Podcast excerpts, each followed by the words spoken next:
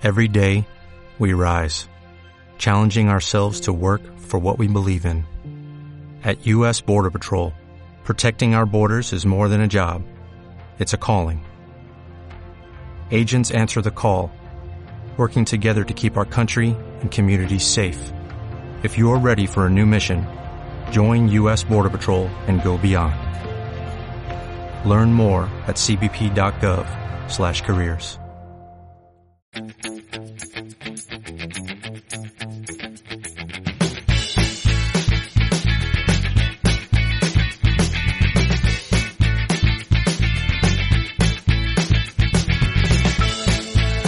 Hola a todos, hola a todas, ¿qué tal? Bienvenidos, bienvenidas, Palomitas Dulces Epígrafe 7. Hoy se viene un programa muy juguetón, os va a gustar mucho.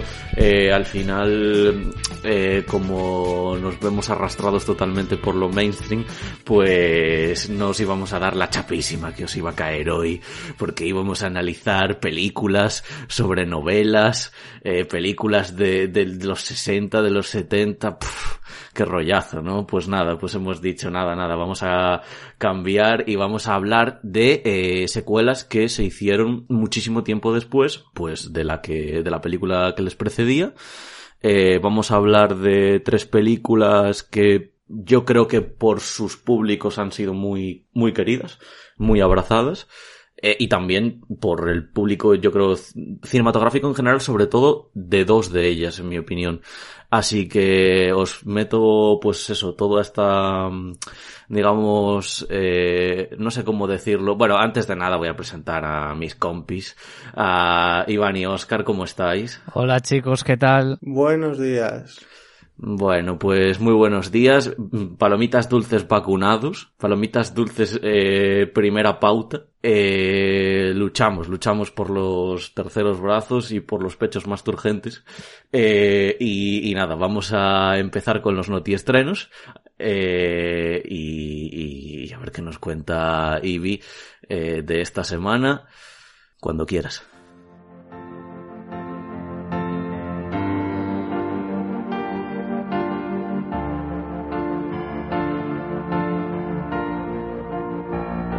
Venga, pues eh, otra semana más, aquí estamos con los notiestrenos y como no podía de ser de otra manera, comenzamos con noticias y empezar diciendo que Margot Robbie se une a la nueva película de Wes Anderson que rodará en Madrid. Eh, Wes Anderson, vamos a recordar, el director del Gran Hotel Budapest, Isla de Perros, Moonrise Kingdom, entre otras. También se confirmó anteriormente eh, que Tom Hanks estaría en la peli también y decir que eh, ambos debutan en una película de este director que suele tener a varios actores y actrices que repiten constantemente presencia en sus películas, los llamados actores fetiche. Continuamos y comentar. La precuela de los Juegos del Hambre empezará a rodarse en la primera mitad de 2022 con intención de estrenarla en 2023 o 2024. Esta película es adaptación del libro Balada de pájaros, cantores y serpientes y contará la historia de Coriolanus Snow y cómo llegó a convertirse en el presidente Snow. Recordemos que en las películas de los Juegos del Hambre este personaje lo interpretaba Donald Sutherland. Otra cosa, ya hay actor y actriz seleccionados para hacer de Gómez y Morticia Adams para la serie de miércoles que está preparando Tim Burton para Netflix. Será Luis Guzmán, eh, al que podéis haber visto tal vez en Magnolia, Traffic o en la serie de Narcos. Es un actor que ha salido en muchas cosas, aunque no le pongáis cara. Seguro que si buscáis una foto de él lo reconocéis. Y Catherine Zeta-Jones, que bueno, si necesita presentación, decir que ha salido en las dos partes de El Zorro, las películas eh, protagonizadas por Antonio Banderas, y el musical de Chicago. Recordar también que será Jenna Ortega, vista hace poco en la secuela de The Babysitter en Netflix, quien dará vida a miércoles. Y para finalizar con noticias, ya hay detalles sobre la próxima película de Paolo Sorrentino, que es el director de La Gran Belleza y La Juventud, que protagoniza Jennifer Lawrence, y esta película será un biopic sobre Sue Mengers, que fue la representante desde la década de los 60 hasta principios de los 80 de varias de las principales estrellas de Hollywood, entre las que podemos incluir, por ejemplo, a Barbara Streisand, Michael Caine, Cher o Jim Hackman. Y bueno, de noticias hasta aquí. Pasamos ahora con estrenos y en cines el miércoles 18 de agosto se estrena Free Guy, la nueva película protagonizada por Ryan Reynolds, donde el protagonista descubre que en realidad es un personaje dentro de un videojuego. Eh, esta película está coprotagonizada por Jodie Comer, que ha salido en la serie Killing Eve, y por Taika Waititi, que es, aparte de actor, es director, y comentar que es el director de Jojo Rabbit y también sale en esa película haciendo de Hitler dirige Sean Levy, que es así, fue el encargado de dirigir Noche en el Museo y varios capítulos de Stranger Things, entre otras cosas. Yo quería comentar de esta película que han salido unos pósters maravillosos. Eh, o sea, si podéis buscar pósters Free Guy, eh, son como, como dice Iván, que es como una peli, pues eso, que está, el personaje está como viviendo dentro de un videojuego. Los pósters son como todo mm, homenajes a grandes videojuegos. Si sois amantes os van a gustar mucho. Uno es como el de Grande Fauto, eh, con todas, ¿no? Las caritas en plan repartidas por ahí de los personajes. Otro es de Minecraft. Vamos, mm, es tan genial. Y, y, la peli cada vez me da más buen rollo también por, por esta gente que actúa dentro de ella y, el marketing que se le está dando. Claro, el marketing que es Ryan Reynolds, y de eso sabe bastante si recordamos las pelis de Deadpool como el tío las, eh, las estrategias de marketing eran impresionantes. O sea, él te sabe vender una película, luego que el resultado sea mejor o peor tal, pero vamos, desde luego el marketing curradísimo. Y pasamos también en cines, pero esta vez el viernes 20 de agosto Mm, dos estrenos a destacar. Una es la peli española Descarrilados, comedia protagonizada por Julián López, Ernesto Sevilla y Arturo Valls. y comentar que es el debut del director Fernando García Ruiz y poco más.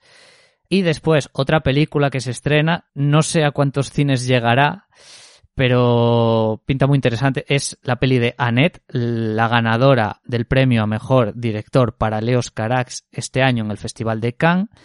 Y la peli es un musical protagonizado por Adam Driver, que ahora están todos lados, pero vamos a decir un par de pelis en, donde ha salido Historia de un matrimonio o Infiltrado en el Ku Klux y Marion Cotillar, que la hemos podido ver en Origen, en Assassin's Creed, o más ya tirando para principios de los 2000, en una peli francesa que se llama Quiéreme si te atreves. Luego, en Netflix el viernes 20 de agosto únicamente destacar el estreno de Sweet Girl, que es una película de acción y venganza protagonizada por Jason Momoa, que lo podéis conocer por haber sido Caldrogo en Juego de Tronos o por ser Aquaman. Y para finalizar ya con estrenos, en Prime Video, de nuevo el viernes 20 de agosto, se estrena la miniserie dramática Nine Perfect Strangers y trata sobre nueve personas que asisten a una especie de retiro espiritual en donde conocerán a una misteriosa mujer y bueno, a partir de ahí se desarrolla la trama. El reparto es brutal. O sea, tenemos a Nicole Kidman, a Melissa McCarthy, de la que hablamos en el segundo programa de espías, eh, Michael Shannon, que lo habéis podido ver como villano en la forma del agua o en puñales por la espalda, Luke Evans, que ha salido como bardo en la segunda y tercera películas del Hobbit, o en la serie La Alienista, y bueno, un largo etcétera de actores y actrices también bastante reconocidos. Sí, por cierto, esta de Nine Perfect Strangers, mm, las críticas han sido un poquito muy dispares. Sí, muy dispares. Un poco frías. Sí, es que además con ese reparto y el, guionista es el de eh, Big Little Lies, heridas mm. abiertas y tal, te esperas ya, pues eso, claro, un poco, incluso te esperas críticas ahí corales y tal buenas, pero han sido un poco frías, así que ya veremos. Sí, pero bueno, como siempre, que, la gente la vea, si le interesa y ya que, que nos cuente. Que opine.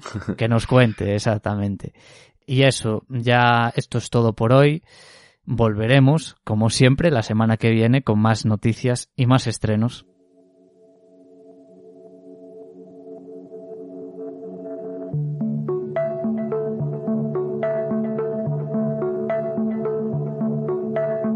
Bueno, pues vamos a empezar con lo que nos ocupa. Eh, vamos a empezar con Mad Max Furia en la carretera, este peliculón que se estrenó en 2015 y que fui a ver al cine tres veces. O sea, debí de gastarme veintipico euros en Mad Max.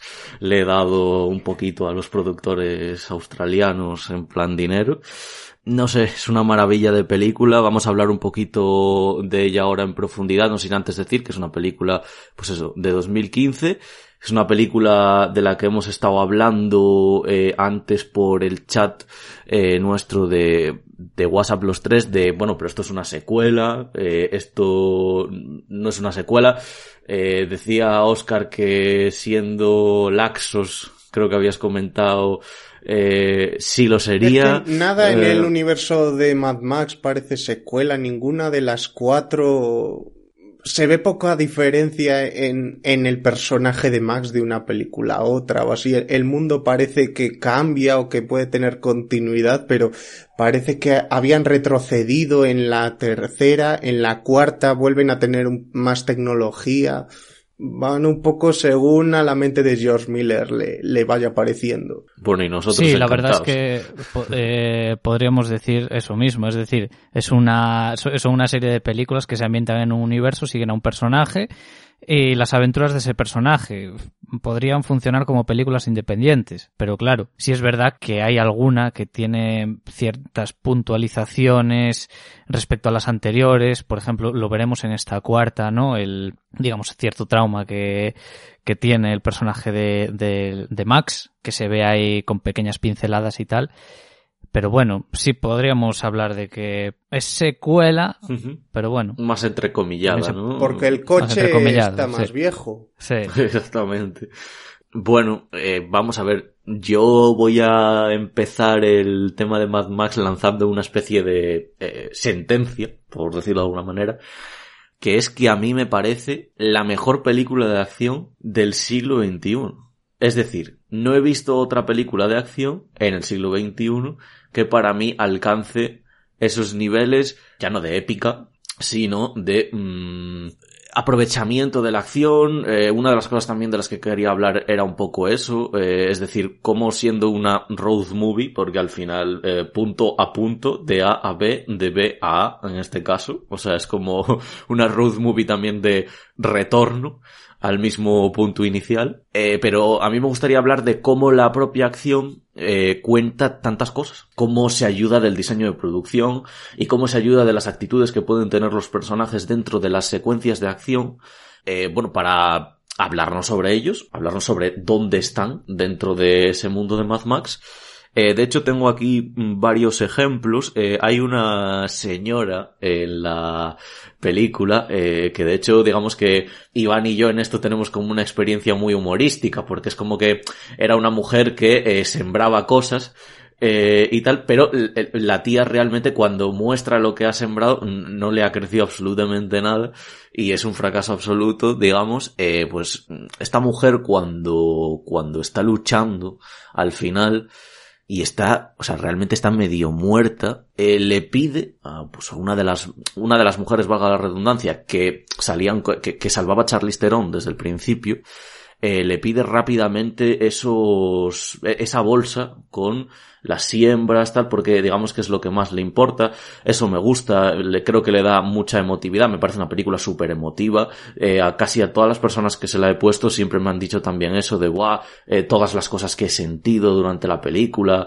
Eh, hay también una escena en este sentido que me gusta y que creo que no se comenta casi nunca, y lo entiendo, porque hay muchas más importantes, pero yo también la quiero, digamos, relatar un poco para, eh, para volver a ejemplificar este aprovechamiento de la acción a nivel argumental, que es cuando, eh, digamos, la que, la que menos protagonismo tiene de las mujeres que se van con Charlize Theron, que no olvidemos esto, eh, en un contexto, pues es casi apocalíptico, o sea, es como que eh, realmente el tema del cambio climático, o sea, che, che, quiero decir, ya, ya les no les podía ya afectar más, ¿no? Es un mundo que, de hecho, Mad Max critica mucho eso, ¿no? Eh, critica nuestro propio mundo, decía Charlize Theron eh, cuando la presentó en Cannes que eh, que lo que más miedo daba de Mad Max era que no estaba muy lejos de la realidad las, las digamos las consecuencias finales de dónde están viviendo eh, en la Tierra, que es que sigue siendo la Tierra,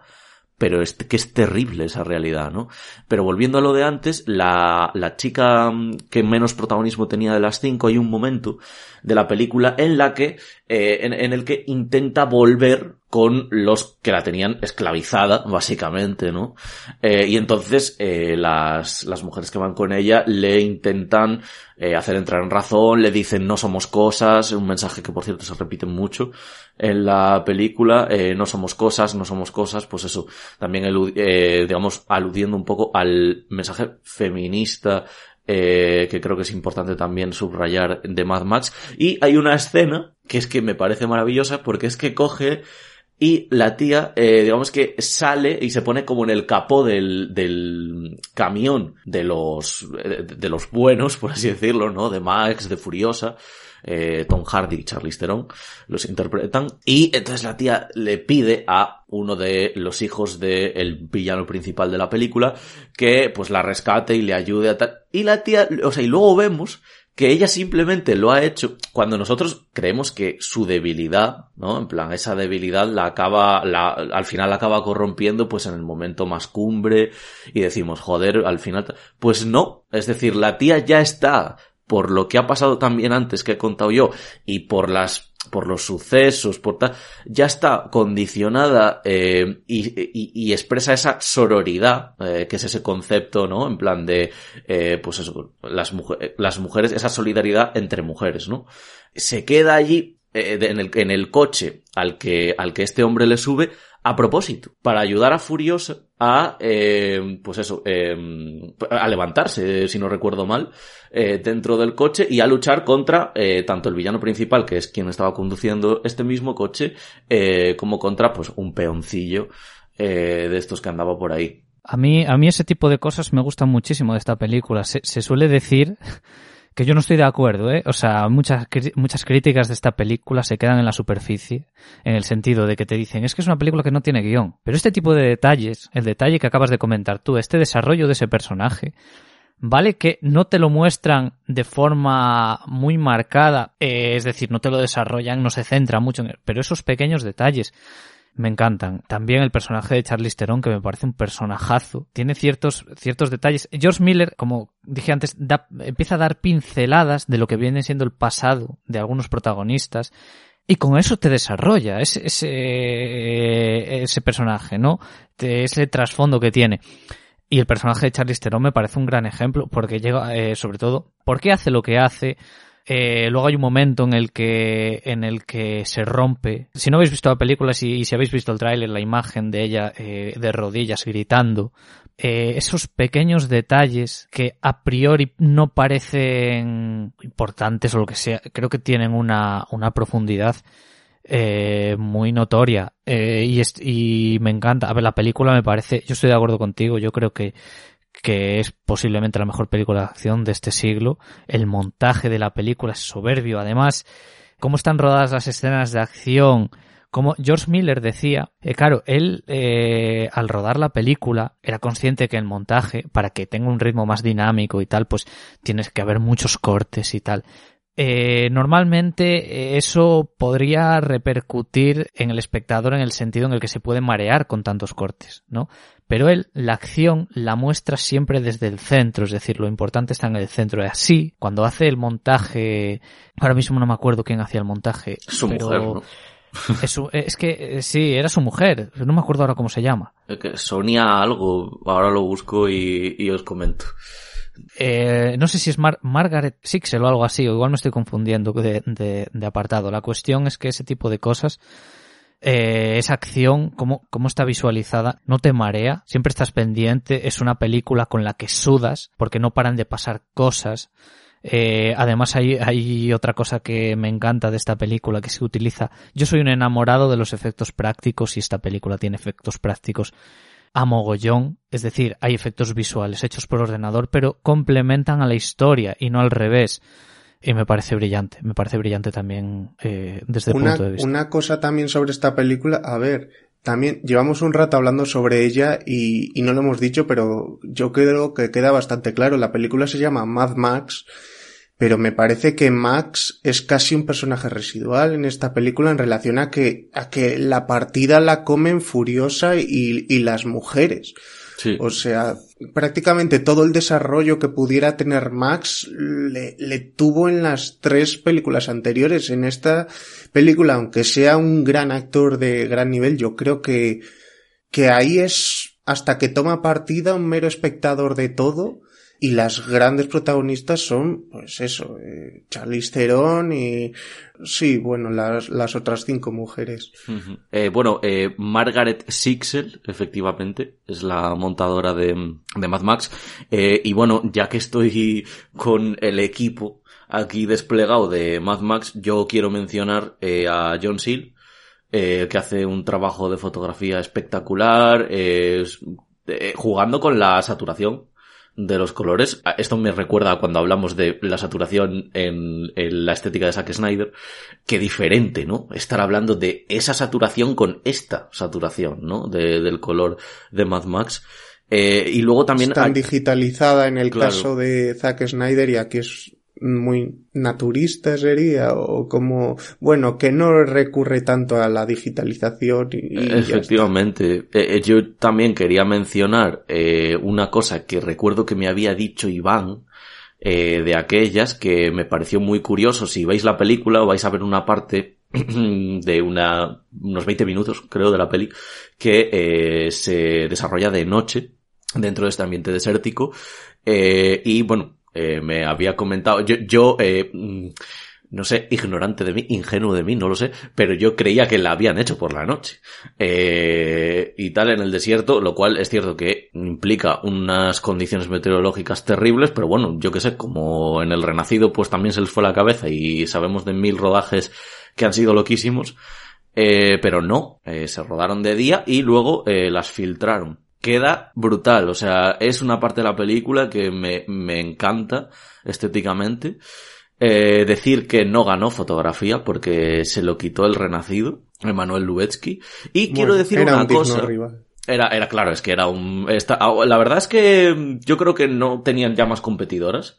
O sea, creo que eran ellas dos eh, se iban a disputar fotografía ese año eh, si no recuerdo mal, pero la verdad es que se lo podría haber llevado cualquiera, eh, a mí encantándome Emanuel Lubetsky, que es quien hizo tanto la fotografía del Renacido como de Bergman.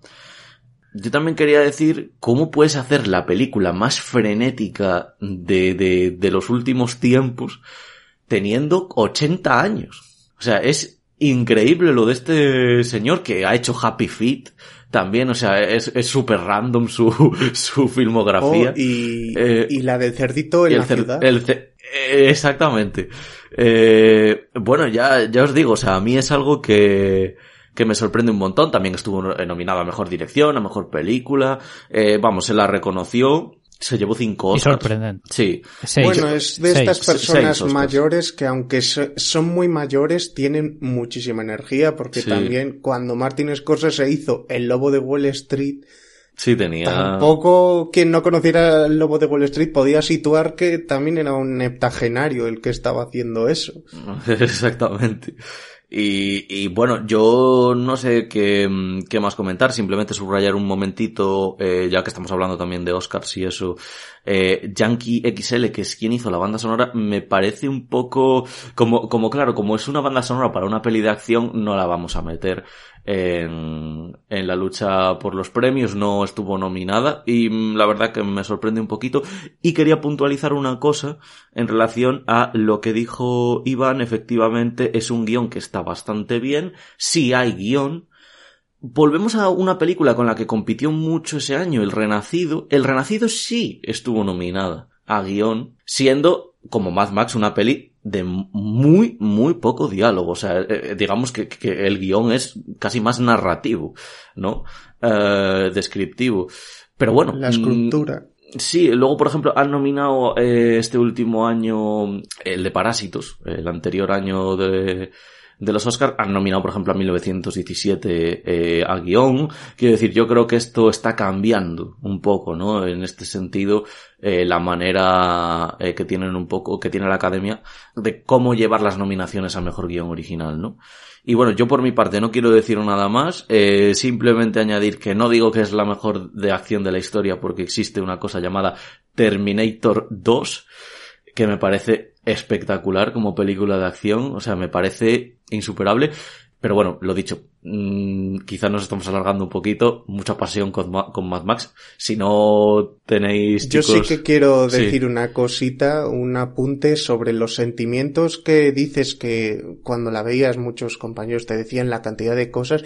Yo quiero decir uno que me le resaltó especialmente, que es la, la psicodelia que me generó. O sea, pocas películas me han me han hecho tener la sensación de haberme chutado algo tanto como, como esta, como las pupilas que se me pusieron como platos. Y, y nada, de, decir eso y otra cosa más de mi parte que sí, esta me parece una gran película de acción.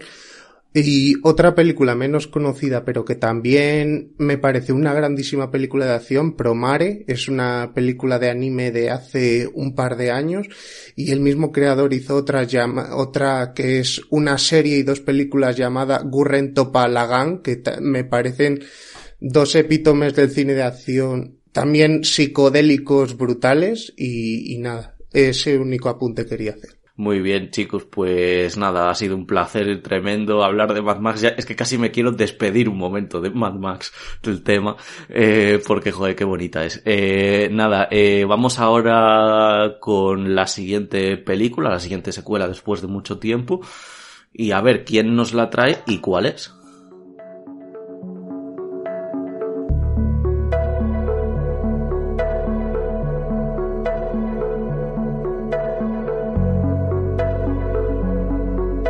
Muy bien, y, ahora, de, después de la gloriosa Mad Max, eh, vamos a hablar de otra película igual no tan gloriosa, que también es una secuela que tardó muchísimo tiempo en llegar. Hablo de El regreso de Mary Poppins, que se estrenó en 2018, 54 años después de la primera. Para los que de cálculo mental no vayáis muy fuertes, en 1964 se estrenó la primera contrataron a Ron Marshall para su realización, que bueno, es un director contrastado en ese tipo de, pro de grandes proyectos y musicales, hizo la película de Chicago, eh, la adaptación de Memorias de una Geisha o la cuarta película de Piratas del Caribe. Y, y, bueno, eh, relaciona esta película respecto a la anterior. La primera se situaba en la primera década del siglo XX y en esta ocasión se sitúa unos 25 o 30 años después en tiempos de la Gran Depresión en Londres.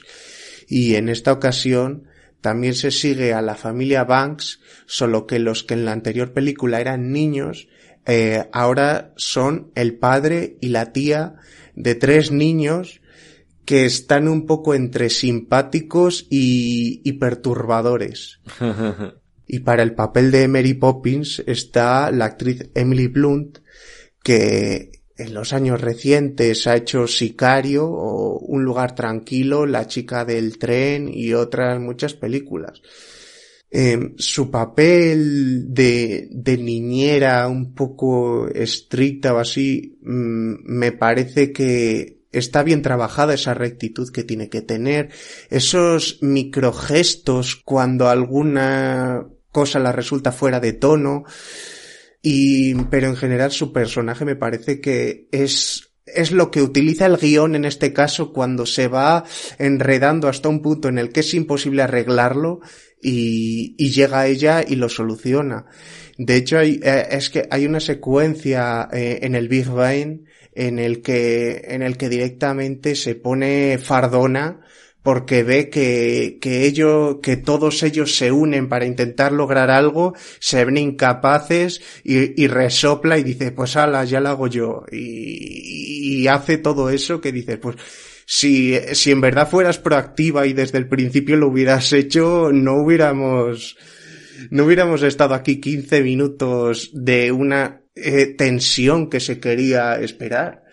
También está Lin Manuel Miranda, la estrella absoluta de Broadway, que hace un papel que está muy en la línea de, del que hacía Dick Van Dyke en la anterior película. Eh, Dick Van Dyke también, eh, de hecho, aparece en la película, hace un pequeño cameo y, y me parece muy llamativo, hace un, un número de baile bastante digno para ser una persona que tiene más de 90 años. O sea, es, ayudado para, va subiéndose a una mesa, eh, como le hacen una pequeña escalerita, pero luego sí que hace unas, unos movimientos que yo con 26 años no soy capaz de hacer alguno de ellos. se mantiene, se mantiene en forma. ¿eh? Yo de hecho iba a comentar eso, básicamente, lo del Dick Van Dyke, que es que tú lo ves ahí, que sí es verdad que, bueno, es un bailecín así que tal, pero unos movimientos, lo que dices tú, Oscar, que dices, joder, con el tipo que ahora tiene 95 años, sí que tendría 92 más o menos cuando rodó. Pues sí, 92 y, y, se ve que como no, no ha dejado de hacerlo nunca. Claro, sí, sí. Mm, las canciones me, me parece que son simpáticas, eh, no me parecen muy memorables esperando a, la primera, eh, en relación a la primera, al menos para mí, aunque sí que hay un número de baile que me parece bastante chulo, hacen una eh, enorme coreografía sincronizándose los, los faroleros en la ciudad, y en este mismo número sucede algo que al ver me hizo recordar una cosa. Yo hace unos años estuve en la Universidad de Valladolid eh, haciendo un curso que me lo dio el crítico de cine del país, Javier Ocaña, y en una ocasión, hablando de los musicales clásicos, nos dijo que probablemente no íbamos a volver a ver un, un baile de claqué en cine porque ya nadie baila claqué. Y sí que es verdad que aquí es una cosa muy corta, de medio minuto así, pero por un instante eh, bailan un poquito de claqué. Entonces mm, me gustó ver que esa técnica pues tampoco se ha llegado a perder nunca.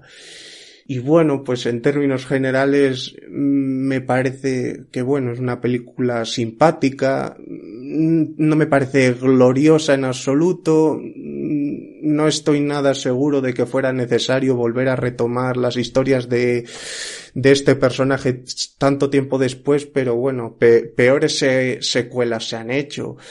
Lo que sí, bueno, di. No, yo tengo un problema con esta película. Es que no es el tipo de musical que a mí me, me gusta. Me pasaba con la primera también. Ninguna de las dos me parecen grandes películas. Es decir, son películas agradables, son películas que se ven bien. Demasiado largas también. Sí, eso, eso, iba a comentar, que a mí las dos horas y, y, poco que dura me parece excesivo. Y es que la anterior duraba dos horas y veinte. Claro, y esta eh, también, es verdad, esta dura 10 minutos menos o por ahí, pero aún así, pese a que la veo eh, bien, mm, no me... se me acaba haciendo algo larga también, ya digo, porque es un tipo de musical que no casa conmigo, ¿no? Y además, este tipo de películas tan buen rolleras, tan blandas, mm, se me acaban haciendo bola se me acaba haciendo un poco bola. Iván es ahí un hombre con un fuerte caparazón. Eh, a ver, eh, quiero decir, yo tengo mi parte emocional, ¿no? Pero es que este tipo de cosas, eh, ¿sabes? Eso de que constantemente te estén lanzando puñados de azúcar a la cara violentamente. es que, eh, o sea, no, yo os iba a decir si, si aquí podríamos introducir, es que sabes qué pasa, que a, a mí me ha pasado, me ha pasado. Además yo me vi la película ayer por la noche eh, después de una tajada monumental. O sea que no, no, no es la película tampoco para ver por la, noche, pero vamos, que la estaba viendo, aparte de lo larga y aparte de tal, sí que noté, eh, y luego lo he leído en críticas, ese término, eh, cursi. Ah, para mí en algunos momentos se pone algo cursi. También haciendo un poco digamos, refiriéndome a lo que dice Iván, ¿no? En plan de, de los, los, terrones de azúcar lanzados sobre tu cara. Yo lo noto también, eh, por matizar algo de la peli que me gustó, pero yo creo que es porque me gusta ella y ya está. Me gusta Emily Mortimer, aunque sea un poco bu, bu, su papel. Y bueno, mm, a ver, es, es autocomplaciente, ¿no? Al final la película yo creo que también busca esa autocomplacencia dentro de sí misma conforme a lo que está contando, tema de los niños, el tema de la figura de Mary Poppins, no sé, yo lo veo así. Sí, y, y, qué bueno que, que es un personaje fuera de tiempo y, y, que también la película pues igual no, no está en un tiempo en el que, en el que eso se compre, pero, pero bueno, que, que musicales tampoco se hacen muchos hoy día, entonces pues, pues bueno, un par de ellos o uno al año tampoco hace daño. No, ah, claro es cierto que, es cierto que igual estamos en una época en la que es más necesario, o sea, de hecho, esta película, que yo creo que es más necesario el, el musical que el regreso de Mary Poppins. O sea, el musical por encima de, ¿no? En plan, de, que vuelva. Y, el musical ligero de, eh, de los fuegos artificiales y no de los, y no de los grandes conflictos dramáticos. El musical de quedarte mirando cómo baila la gente y disfrutar y, y desconectar un rato durante hora y media o, lo que sea. Eso estaría muy bien que, que volvieran o que se produjeran más películas en esa línea. Pues bueno, mm, yo creo que hasta aquí eh, el comeback de Mary Poppins. Eh, comeback es remontada, ¿no? No es regreso. Pero bueno, el regreso de Mary Poppins. Eh, ahora vamos a hablar de, pues, una secuela después que se hizo después de mucho tiempo, con muchas mayúsculas, a ver qué nos ha traído Ivy.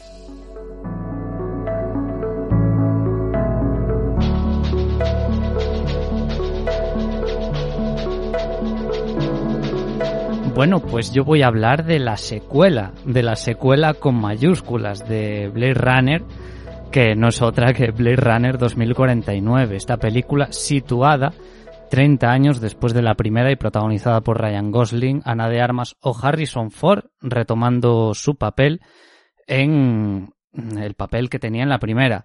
Eh, yo no os voy a engañar, yo voy a ir directo al grano. Esta película me encanta, es como la primera, es decir, las dos me parecen impresionantes. ¿Por qué me gusta tanto esta secuela? Para empezar, no creo, no me da la sensación de que sea una película que se hiciese para hacer caja únicamente. Es decir, hay una historia que contar, una historia bastante interesante, por otro lado. También no creo que sea una mera repetición de la primera, eh, porque hay películas que se han hecho también, otro tipo de secuelas que se han hecho muchos años después que al final no acaban siendo, eh, acaban repitiendo el esquema de su primera parte. Esta no, esta, si es verdad que continúa tratando uno de los temas que se trataban en la primera parte, que era el tema de la inteligencia artificial, de la idea de que las inteligencias artificiales, en este caso replicantes, tengan sentimientos propios, eh, que sentimientos propios que incluso los hagan más humanos que los humanos, pero aquí se expande esa idea, o sea, se expande en general el universo de esta película, se avanza en la trama, hay un desarrollo. También hay una cosa que de esta película, otra de las muchas cosas que me encantan que tiene, creo, un fuerte carácter personal y lo explico, explico esto. Esta película la dirige Denis Villeneuve. Denis Villeneuve para mí es uno de los mejores directores que existen en la actualidad, que ojalá en un futuro hagamos un palomitas dulces de él el director de pelis como Sicario, como La Llegada, como Prisioneros o Enemy. ¿Y qué es lo que hace Villeneuve con esta película? La hace suya en el sentido de que formalmente eh, ciertos elementos narrativos que utiliza Villeneuve en sus películas, aquí lo hace también. Funciona, creo que funciona muy bien, además sí que tiene ciertos aspectos con lo que se pueden comparar al resto de su filmografía, pero bueno, de eso ya hablaremos, ya podremos hablar. Eh, ya entrando con la peli, ¿qué es lo que te cuenta la película? En este caso, en esta peli, se descubre algo relacionado con los replicantes que podría ser clave en el devenir, digámoslo así, de la humanidad. Y a partir de ahí se desarrolla una trama policial protagonizada por un replicante, que es el personaje de Ryan Gosling. Y bueno, decir de esta peli, para empezar, fue un cierto fracaso en taquilla como lo fue la primera. Es una película que osciló en su presupuesto inicial entre los 150 185 millones y recaudó 260 millones, pero no se considera que haya sido un éxito. La película de, o sea, la idea de cada película es que se doble el presupuesto inicial y aquí ya veis que, que no fue así. Es una película, es un blockbuster es y es una película que tiene un ritmo lento, como la primera. Esto puede hacer que el espectador medio, creo, eh, acabe por eh, distanciarse un poco de lo que se cuenta. Bueno, Iván, es que una cosa, perdona, ¿qué tal? Es que es un es un blockbuster a priori a nivel de, de diseño, de producción y de todo, pero es que el contenido en sí no es nada de blockbuster. Eh, no, Entonces, ¿cómo, ¿cómo intentas buscar un, una recaudación así cuando un espectador tipo está viendo algo que igual visualmente le puede llamar, pero, pero todo lo que sucede le, le puede resultar mucho más complejo de, de ver. Claro, y además es que también como vendieron la película, esa es otra, es decir, bueno, si no se ha visto la primera película, que también tiene un ritmo lento y tal, esta película, si veis el tráiler, todas las escenas de acción que hay, que, que apenas hay, eh, se ven en el tráiler, ¿no? Una película de dos horas cuarenta, un poco menos. Eh, y lo que dices tú, Oscar, es decir, al espectador se le puede hacer pesado por las expectativas que puedes crearte, ¿no? Dices una película situada, en este, en este caso secuela, situada en el futuro, eh, estética muy rollo cyberpunk, bueno, rollo cyberpunk no, una estética cyberpunk, claro, y luego te encuentras con los que te encuentras. Creo que va a ser una película que con el paso del tiempo, si no ya lo está siendo, eh, va a ser reconocida dentro de unos años, quiero decir, porque es que me parece, o sea, un despliegue de, de medios que, bueno, no es, es importante, pero bueno, a nivel de, de, de desarrollo de las tramas y tal, me, me gusta mucho. Luego que comentar la fotografía de, que me parece una de las mejores que he visto, si, si eh, la fotografía es de Roger Dickens, si tenéis un momento, echad un vistazo a la filmografía, a los trabajos que ha hecho Roger Dickens, porque es una cosa, es una locura. Ganó el Oscar el año pasado, eh, ganó el Oscar por esta peli, ganó el Oscar también por 1917. Y bueno. Y con los Cohen ha hecho muchísimas. El Gran Lebowski y, y bueno, muchas de las que podéis pensar. ¿Y, ¿Y, qué más decir de esta, de esta película? Eh, bueno, hay una otra cosa que, que me gusta destacar, que es el personaje de Ryan Gosling, el arco dramático que tiene, o sea, desarrollo y los giros de guion que existen dentro de su desarrollo, que me parece, me parece que puede frustrar las expectativas a veces de la gente, ¿no? Pero creo que está muy logrado. Luego también se, tratan, esto también lo hacían en la primera, pero aquí también te lo siguen desarrollando, ciertos aspectos raciales, en el sentido de esto, de este odio que hay hacia los replicantes, lo podemos ver al principio de la película, el Ryan Gosling, un policía replicante, como con cierto, con ciertas puntualizaciones que se hacen, como la gente, excepto su jefa, que es prácticamente de, la, de sus compañeros de trabajo, la única que lo entiende de verdad. Ese, ese tema, esos temas raciales están bastante presentes. Yo, yo quería comentar una cosita de, a nivel de guion y también en relación con que siempre que haces una secuela de algo, incluso un remake de algo, un remake de algo, tienes que introducir cosas nuevas. Y yo creo que Blade Runner 2049 eh, introduce eh, que esto yo, vamos, intuyo que es totalmente de, decisión de, de Villeneuve, introduce algo que la primera no, no llegó a introducir y yo creo que esto es para, pues, decir, oye, que esto también es una secuela, te vamos a contar cómo este plus, que es lo del tema de los hologramas. Creo que se habla muy bien con el personaje de Ana de Armas de, de este tema, eh, que también eh, ahonda en estos problemas relacionados, pues, en realidad están muy, muy relacionados con la psicología, ¿no? Es decir, eh, con la psicología o incluso con la filosofía pues eso, como una inteligencia artificial puede desarrollar pues eso, sentimientos o inquietudes, pero no hemos hablado de los hologramas. Y esta película se mete y bastante en eso. De hecho, esto lo uno rápidamente con que a mí me gusta mucho Blade Runner 2049 porque es una ciencia ficción muy Villeneuve que implica ser muy reflexivo y muy intimista. Y eh, lo uno con esto que estaba diciendo porque eh, tiene muchas escenas eh, que a mí me encantan y de hecho son las escenas más pequeñas, eh, entre comillas, espacialmente, de la película, pero a mí me encantan son escenas que, eh, pues que tiene el protagonista Ryan Gosling en su apartamento. Eh, y hay una en concreto que es espectacular, eh, si Oscar hablaba de psicodelia en, en Mad Max, aquí es que es psicodelia ya visual directamente y no del frenetismo, sino de eh, que, es como que se mezcla el cuerpo pues de, de una mujer que iba a ver, bueno, iba a ver, no me acuerdo exactamente ahora por qué, pero iba a ver al protagonista y entonces eh, la su, holograma, el holograma de Ana de Armas, que es el que pues eso, está con él, le dice todo lo que quiere escuchar y demás, digamos que se, introduce eh, en el cuerpo de la, de la otra y como que empiezas a ver un montón de manos, eh, claro, la mano del holograma y la mano de ella y luego intenta, digamos, intenta como fusionarse, ¿no? El holograma para que le vea, para que el protagonista le vea como, como podría ser, ¿no? En plan de carne y hueso, tal.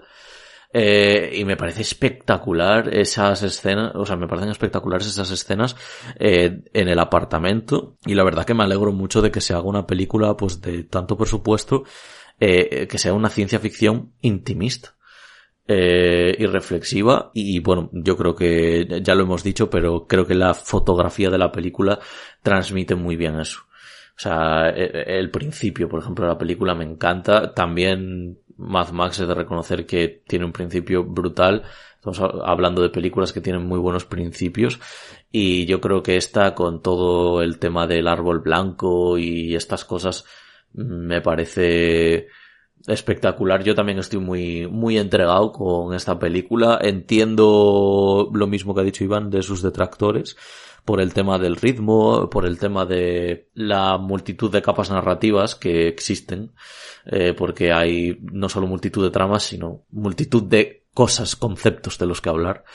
Eh, y creo que están muy bien, muy bien explicados, sobre todo a través de esa transmisión de imagen, audio, tal, creo que el sonido, creo que en la película está, está todo hecho, eh, ese mix de lo técnico con lo, lo más expresivo, lo más artístico, creo que está muy bien fusionado. Eh, yo eh, quiero decir una cosa también. Decían de esta peli que mucha gente que si no tenía alma, que si era una peli vacía, este tipo de cosas, ¿no? Que si no era si no transmitía emoción, yo debo de ser una rara avis porque hay varios momentos que me emocionan profundamente. De hecho, no quiero entrar en terreno spoilers, pero los dos últimos minutos me parecen de una emoción y de una belleza eh, magníficas. Y hablo de los últimos dos minutos como te puedo hablar de otra serie de, de, de escenas que pueda haber eh, tanto al principio como en el medio.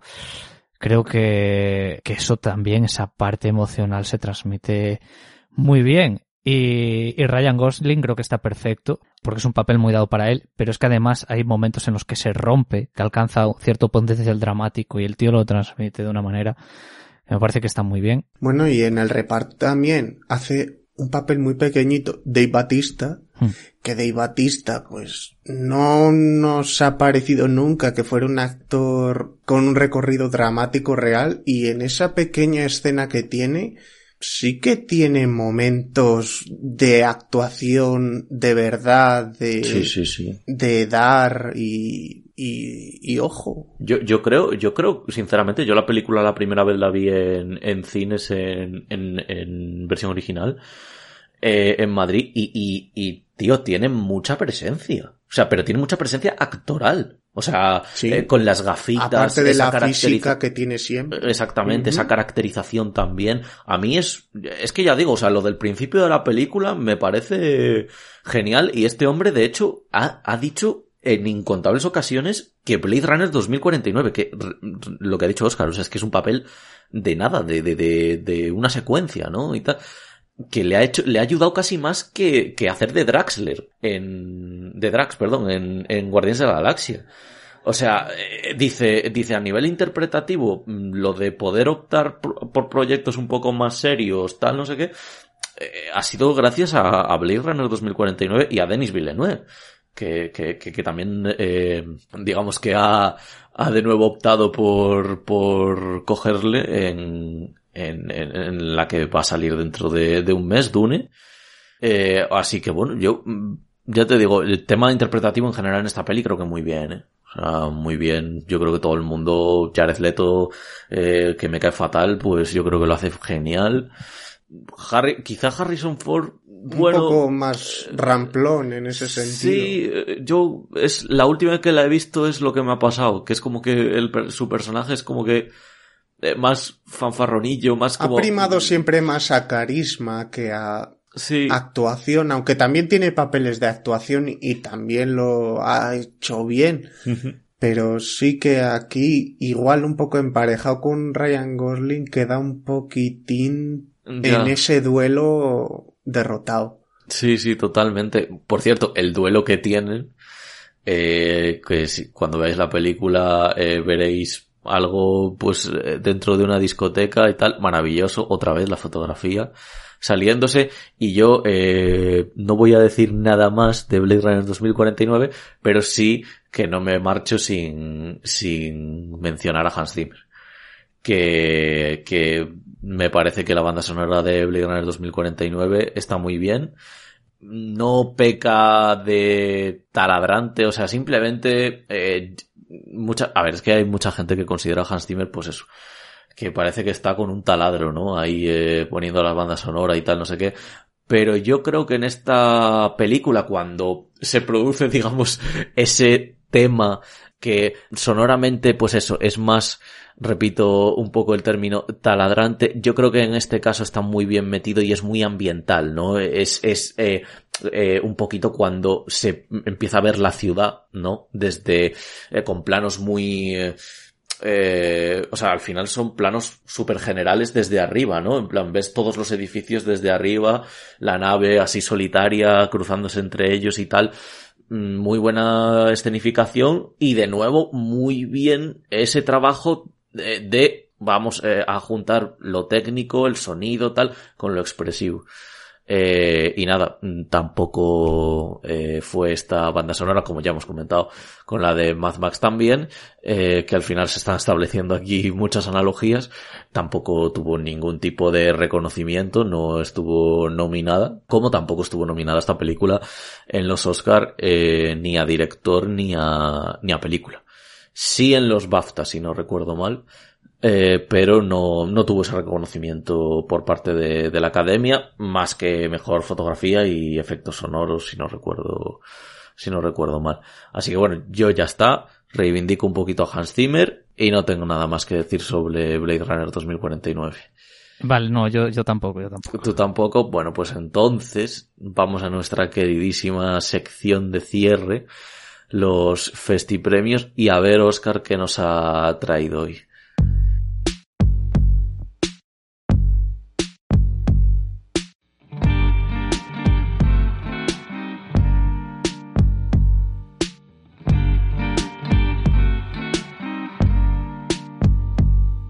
Muy bien, pues yo esta semana voy a hablar sobre los premios César, que son los premios festivales del cine francés.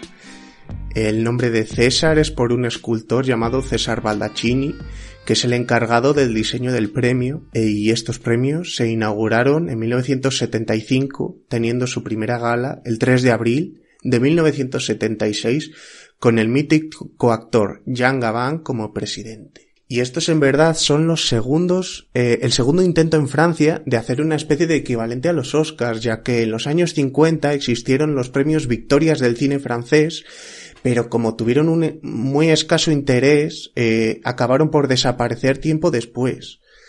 A lo largo de la historia de estos premios han sido estrellas grandísimas a nivel internacional los que han presidido. Eh, por, por decir algún ejemplo, han sido presidentes eh, Orson Welles, Catherine Deneuve, Sean Connery, Kirk Douglas, Jodie Foster, Marion Cotillard, eh, etcétera, etcétera. Y, y, sobre las películas que han pasado por ahí, eh, Cirano de Bergerac es junto al último metro de François Truffaut las películas con un mayor número de premios ganados al ganar ambas en su año 10 y otras películas que recibieron una gran cantidad de premios en sus respectivos años fueron, por ejemplo, El pianista, The Artist o Amélie. Eh, respecto a actores, Gerard Depardieu a, su, eh, a lo largo de su carrera ha estado nominado hasta en 17 ocasiones, aunque solo ha ganado dos premios. Y en el plano femenino, Isabel Huppert eh, ha recibido 16 y solo se ha llevado dos, muy por debajo de las cinco de, de su gran rival Isabel Ayani con la que tuvo tantos conflictos en su momento. También algún actor o, actriz española han intervenido en esta gala como es el caso de Victoria Abril, Sergi López o Carmen Maura y de hecho tanto Sergi López como Carmen Maura cuentan con un premio César. Sergi López por Harry, un amigo que os quiere y Carmen Maura por las chicas de la sexta planta. Ah, yo quería recomendar eh, alguna, alguna que otra película. De hecho, si mal no recuerdo, hace dos años, en el 2000, creo, fueron películas del 2018, si gala de 2019, ganó una película que se llama Custodia Compartida que creo que es una de las eh, mejores películas de terror que he visto últimamente y no es una película de terror eh, como tal, es un drama, pero todo lo que sucede es terrorífico. Me parece un peliculón y recomiendo. Y ese año también había salido, había estado nominado un western con Joaquín Phoenix y, y John C. Reilly. Ah, sí, los hermanos los Sisters. hermanos Sisters, eh, que también estaba bastante bien.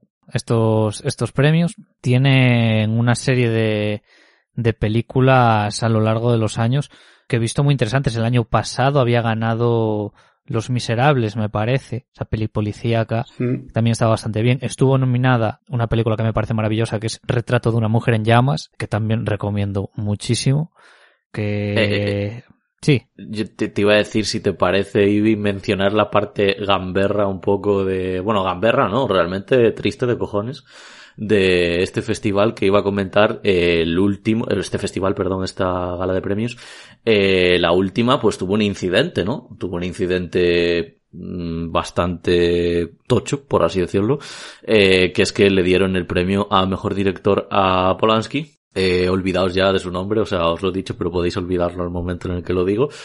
Eh, y es que Adele Haenel y Celine Sciamma, Celine Sciamma es la escritora eh, y la realizadora de, de Retrato de una mujer en llamas y Adele Haenel es la protagonista, coprotagonista de la película, eh, se levantaron y se fueron. Eh, ya supongo que todo el mundo conocerá por qué está o por qué ha sido acusado Polanski, de qué ha sido acusado y lo que ha hecho. Eh, y bueno, obviamente, digamos que era un poquito una... mm, que lo tienen bastante idolatrado, de hecho, en Una estos premios. reivindicación. Era, exactamente, era un poco una reivindicación, eh, pues eso, para que a pedófilos no les den premios a mejor artista de, de, de lo que sea, ¿no? Y, y me pareció una reivindicación muy, bueno, se notan que son unas mujeres bastante concienciadas con el tema, de hecho presentan una película que pues eso, eh, digamos, expone la figura del hombre, yo creo que tal y como es, siempre, siempre, siempre, siempre, dejando, todos esos hombres dejando atrás y, y e ignorando eh, la, la voluntad de la mujer desde pues, tiempos inmemoriales como los que retratan los que retrata retrato una mujer en llamas. Así que bueno yo estos premios no les he echado la verdad mucho el ojo pero la verdad es que suscribo todas las películas tanto las que ha dicho Oscar como la, la que ha recomendado Iván. Yo por acabar con una nota, por acabar con una nota de color positiva, el cine de François Ozon, que es un director que trabaja mucho, suele sacar cada poco par de años películas, ha hecho En la casa, Joven y bonita, Franz, y es un director que merece mucho la pena, muy, muy actual y, nada. Animo a, a la gente, si quieren empezar por uno, yo le animaría a empezar por él. Muy bien, pues yo creo que nada, es que no se puede hacer mejor. Eh, O sea, el programa no puede quedar mejor. Así que, así que nada, lo vamos a dejar aquí. ¿Para qué alargarlo? Vamos a dejar aquí. Muchas gracias, Oscar, por los festipremios. Muchas gracias eh, a los dos, a ti también, Ibi, por, por estar aquí. Ha sido un buen, yo creo que ha sido un buen programa y un buen día. Eh, esperemos que os guste Un muchísimo. abrazo a todos. Eh, exactamente, un abrazo a todo el mundo. Eh, mm, ir a ver El Escuadrón Suicida, ir a ver cositas. Yo creo que os va a gustar mucho. Y nada, mm, eso, ved mucho cine, no me enrollo más, ved mucho cine. Estamos atentos, seguimos hablando. Y nada, lo dicho, palomitas dulces, llegará de nuevo la semana que viene. El lunes nos vemos, chicos. Eh, hasta luego. Hasta luego. Chao, chao, chao.